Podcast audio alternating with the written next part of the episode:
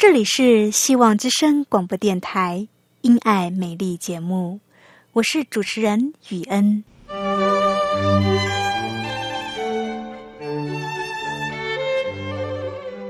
生命因爱美丽，握着一双小小的手，感受新生的喜悦，悸动着牵着另一半，让彼此的手构筑成一颗心。心中的爱，借着掌心的温度传递给你与我。张开手，去感受自己曾经或现在所拥有的。闭上眼，用心聆听自己生命周遭，你会发现，原来自己身边充满了爱。感受这一切，生命会因此而富足美丽。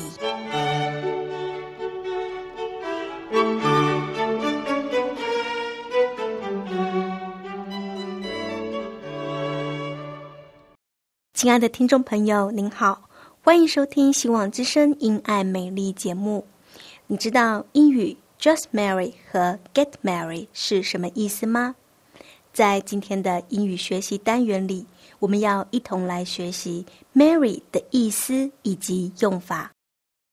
人家说“贫贱夫妻百事哀”，今天雨恩要和你分享一位姐妹在贫穷婚姻里内心的挣扎。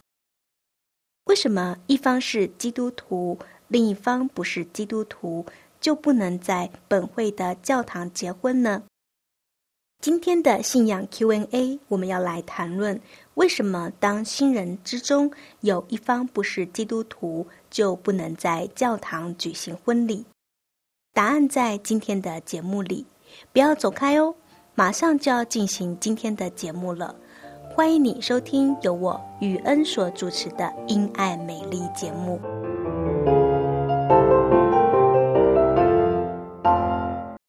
亲爱的听众朋友，您好，我是雨恩。你今天过得好吗？很高兴又到了我们一起来学习英文的时间了。今天我们要来学习的这个字是 “Mary”，M-A-R-R-Y。Mary，What is Mary？什么是 marry 呢？When people marry, they go through a ceremony in which they promise to spend their life together. When people marry, they go through a ceremony in which they promise to spend their life together.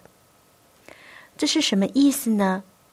When people marry，当人们 marry，they go Through a ceremony，他们透过一个仪式，promise to spend their lives together。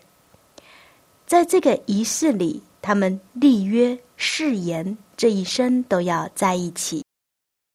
亲爱的朋友，听到这里，我相信你已经明白，marry 就是 get married，也就是中文里的结婚的意思。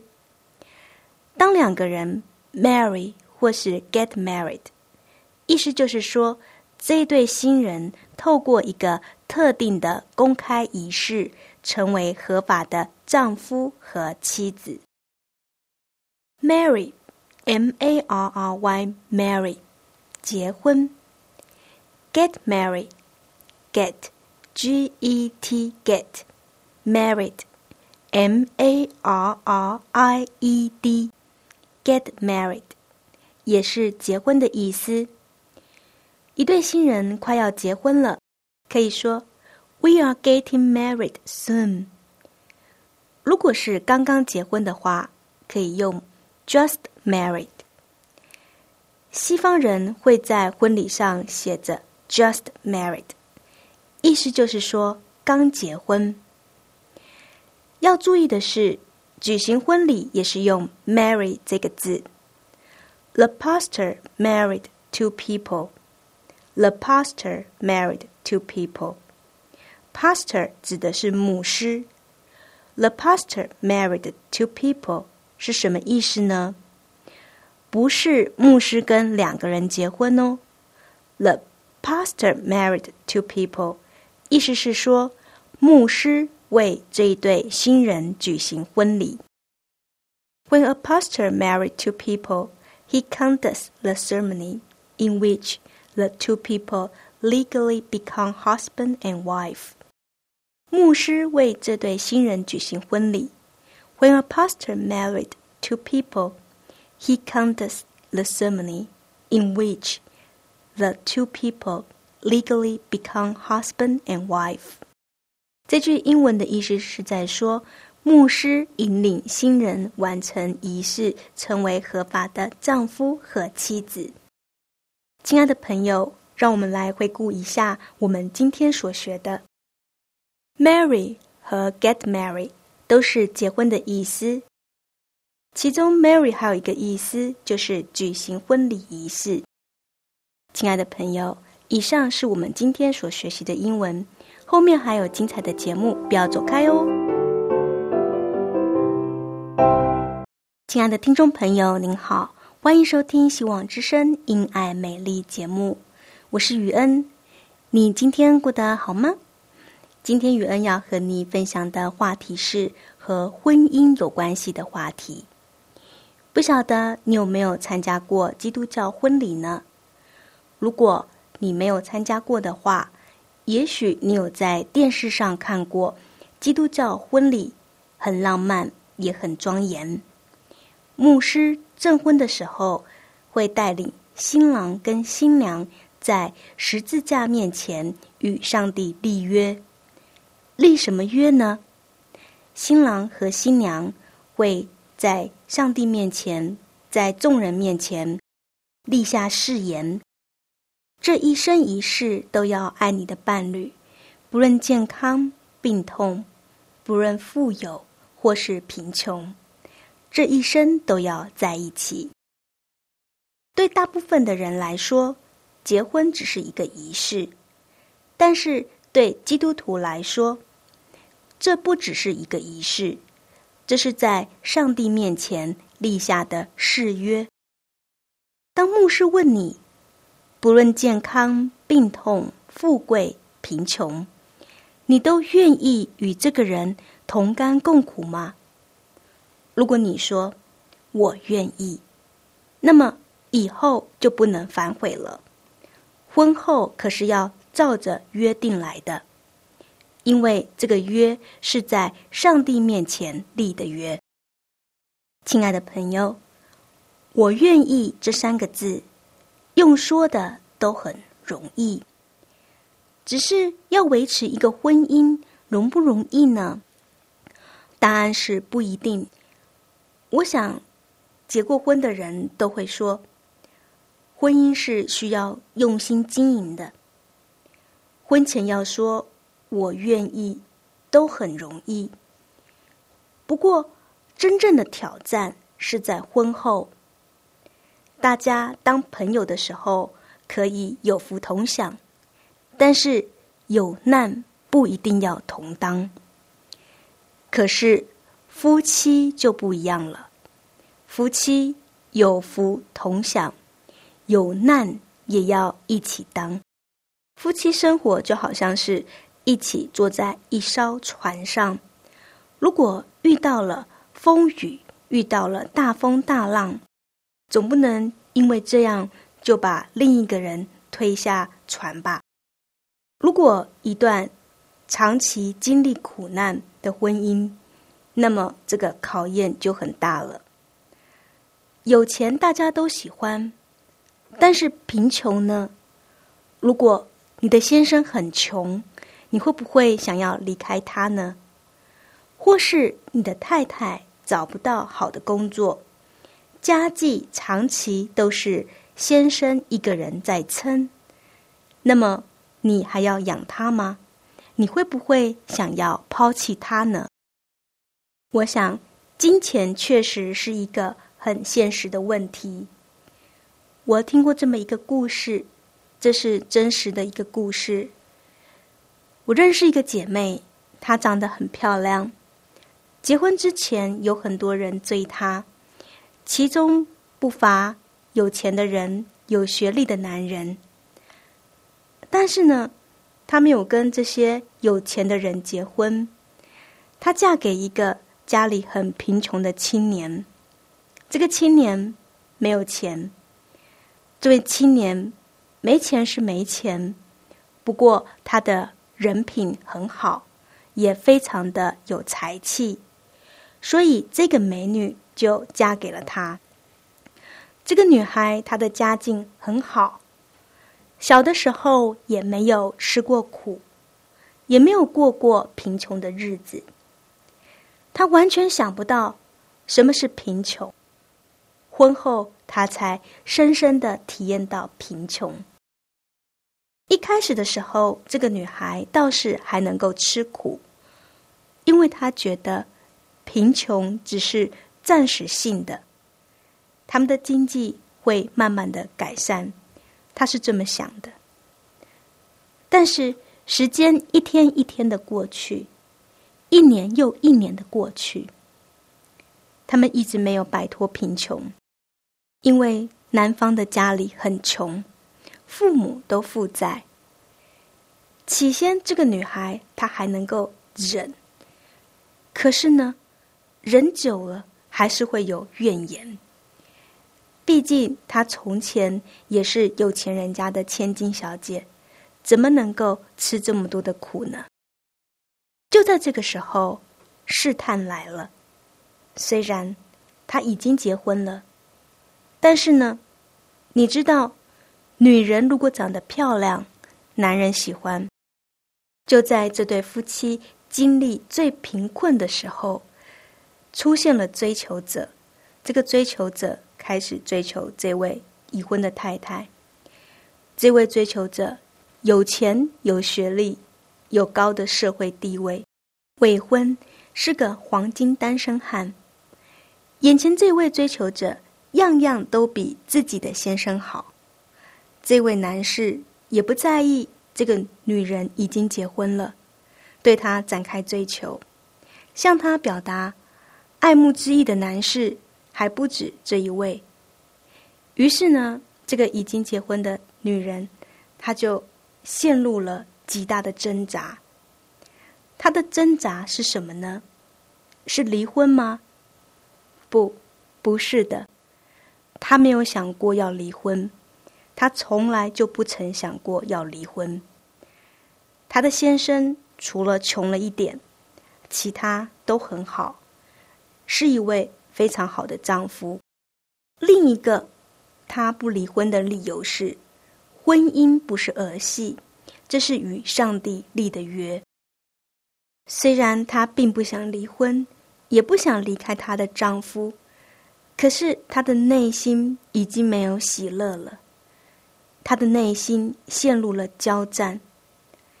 他会开始思想，思想什么？他所思想的就是他内心的挣扎。他思想那些从前追求过他的男士。他思想，如果我当初嫁给 A 君，现在我可以过得很舒适。如果我当初嫁给 B 君，现在我可以当贵妇。这样的思想让他陷入了苦读，他失去了喜乐，他的心情不好，他非常的闷。他去找他的朋友诉苦，他告诉他的朋友：“如果我当初找一个有钱一点的人嫁了，我现在就不会过得这么的辛苦。”听他诉苦的这位朋友是一位信仰非常好的主内姐妹，也非常的有智慧。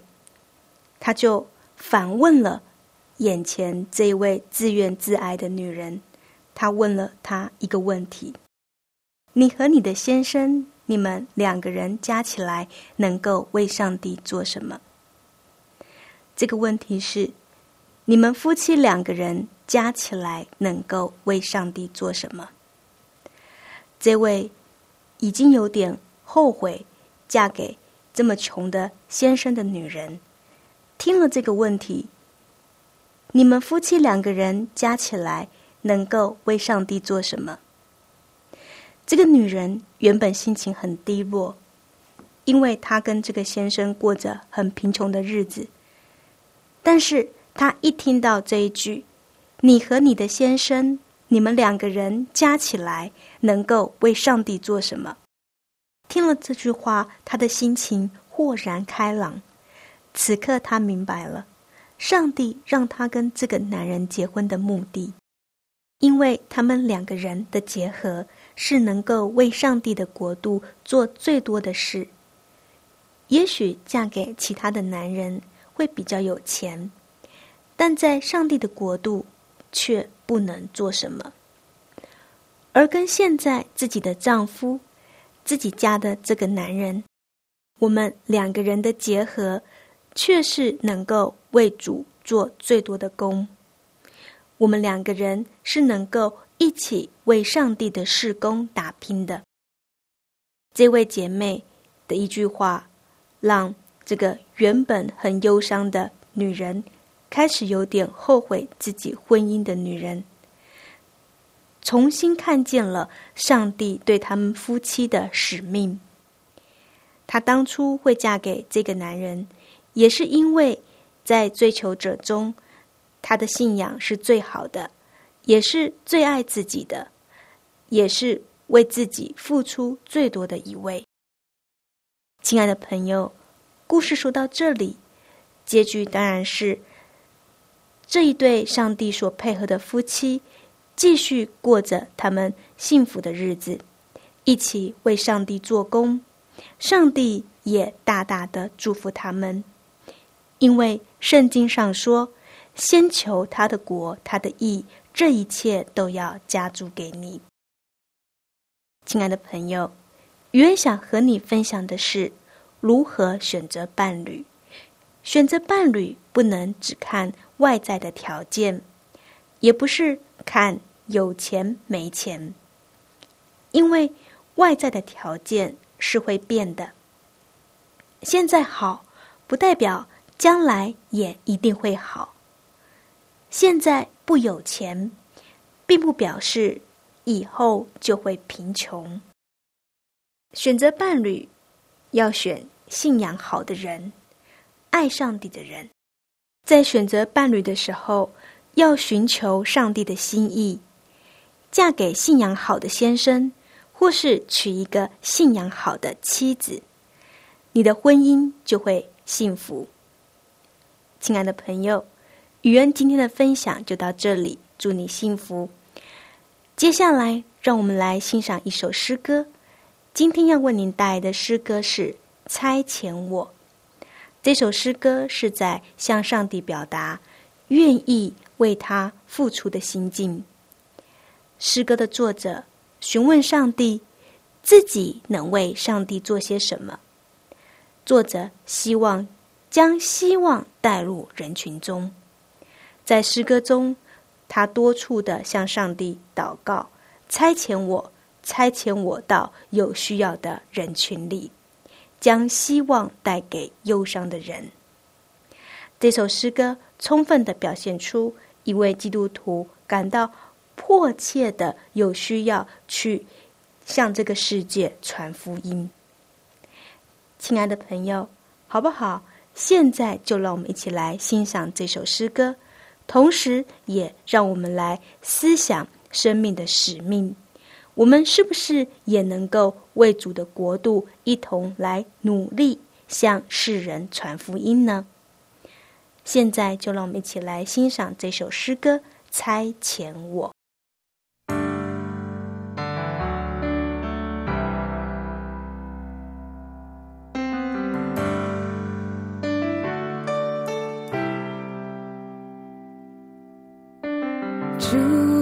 告诉我如何献上我的生命，带希望入人群中。主告诉我如何付出我的关怀，将温暖带入世界。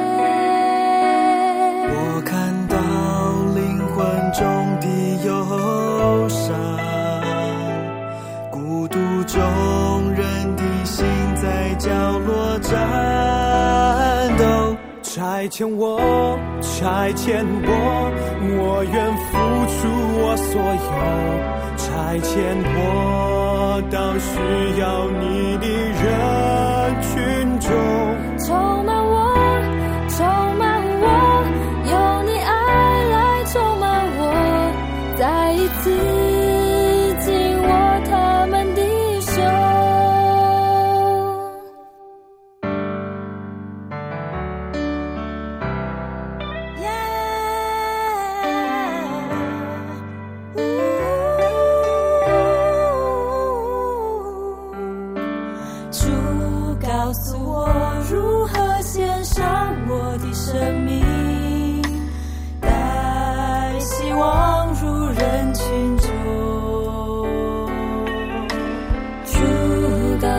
我如何付出我的关怀，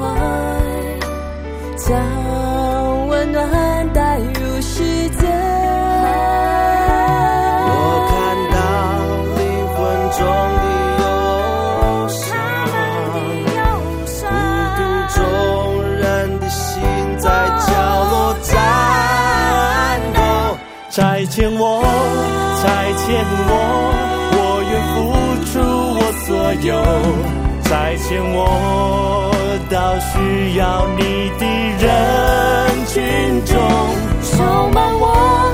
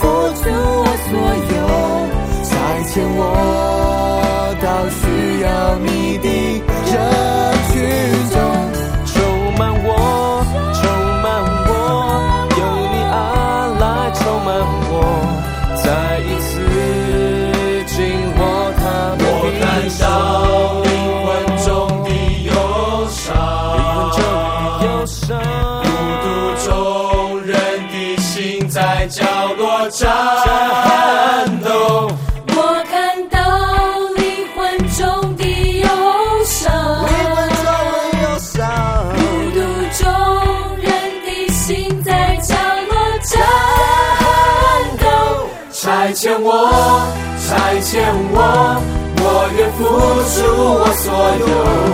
差遣我到需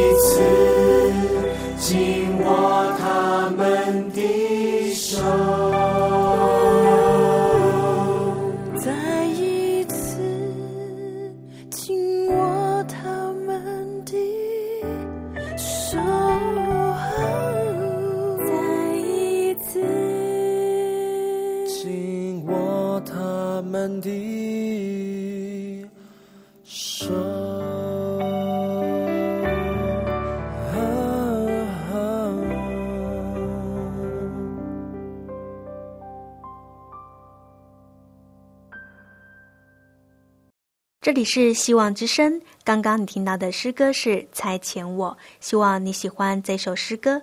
我是雨恩。接下来我们要进行的单元是信仰 Q&A。今天我们要来讨论的问题是：为什么当新人之中有一方不是基督徒，就不能在本会的教堂举行婚礼呢？这个问题是在说，当一对情投意合的男女准备要结婚了。他们想要在教堂里举行婚礼，却被拒绝了。原因是因为他们当中有一个人不是基督徒。有很多人不能理解，教堂是上帝的家，上帝是仁慈善良的，怎么可以拒绝给人举行婚礼呢？婚姻对基督徒来说是夫妻两个人与上帝之间的尾声。婚礼的意义是两个人来到上帝的面前，立约这一生，不论是富贵或贫穷、健康或疾病，都不分开。有福同享，有难也要同当。这是基督教婚礼的意义。因为教堂是上帝的家，新人在这里结婚，也是当着上帝的面立下誓约。这一生，不论是在什么样的环境下，两个人都要互相扶持，持守在一起，对彼此忠心，不可以离婚。这个约是对上帝所立的约，但是如果新人当中有一方不是基督徒，那么这个约的意义就打折了，因为他根本不相信上帝。你说这个约定算什么呢？亲爱的朋友，不是牧师不为一方不是基督徒的新人在教堂举行证婚，而是原则问题。因为在教堂立誓言是在上帝的面前立约，前提当然是要立约人先相信上帝。你说是不是呢？亲爱的朋友，以上是今天的信仰 Q&A，希望今天的回答对你有帮助。这个单元开放给听众朋友来信。来信的听众朋友可以获得一本信仰诗纸《与神同行》。你只要来信写下一个你想要问的信仰问题，即写下你想要获得这本信仰诗纸《与神同行》，你就可以获得这本小册子了。